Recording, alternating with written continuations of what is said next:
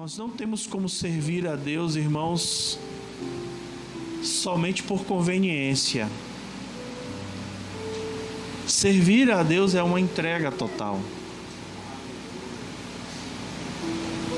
Servir a homens é uma entrega total, imagine só. É interessante isso, nós vemos na palavra de Deus de que todo profeta tinha um um conservo, né, que estava ali com ele, o garoto que estava ali andando com o profeta a todo instante. E ali ele servia o profeta. Aonde o profeta estava, ele tinha que estar. E ele cuidava das necessidades do profeta, ou seja, ele deixava de viver a sua vida para viver a vida do profeta. Às vezes ele não conseguia entender as atitudes do profeta, mas ele estava ali, se submetendo à vida do profeta. Talvez, irmãos, Deus precisasse se materializar para que a gente pudesse viver isso.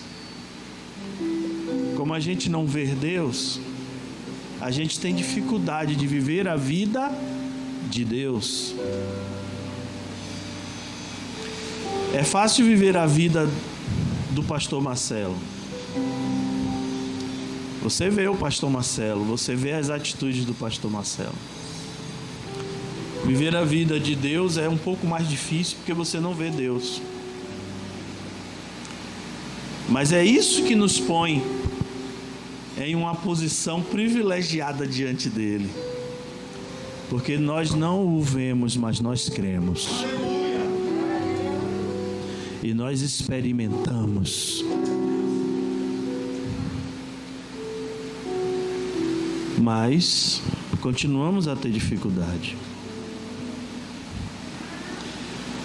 Uma coisa é certa, Deus sempre fará a parte dele. Aquilo que cabe ao Senhor, Ele sempre fará. Sempre nós estamos em falta, irmãos. Sempre nós é que estamos em falta. Às vezes nós vemos testemunho de pessoas que de, gritaram diante do Senhor, dizendo que Deus esqueceu. Eu já fiz isso. O Senhor esqueceu de mim. Não, Deus não esquece. Ele não esquece, ele não falha. Ele está sempre ali. O problema está sempre com a gente.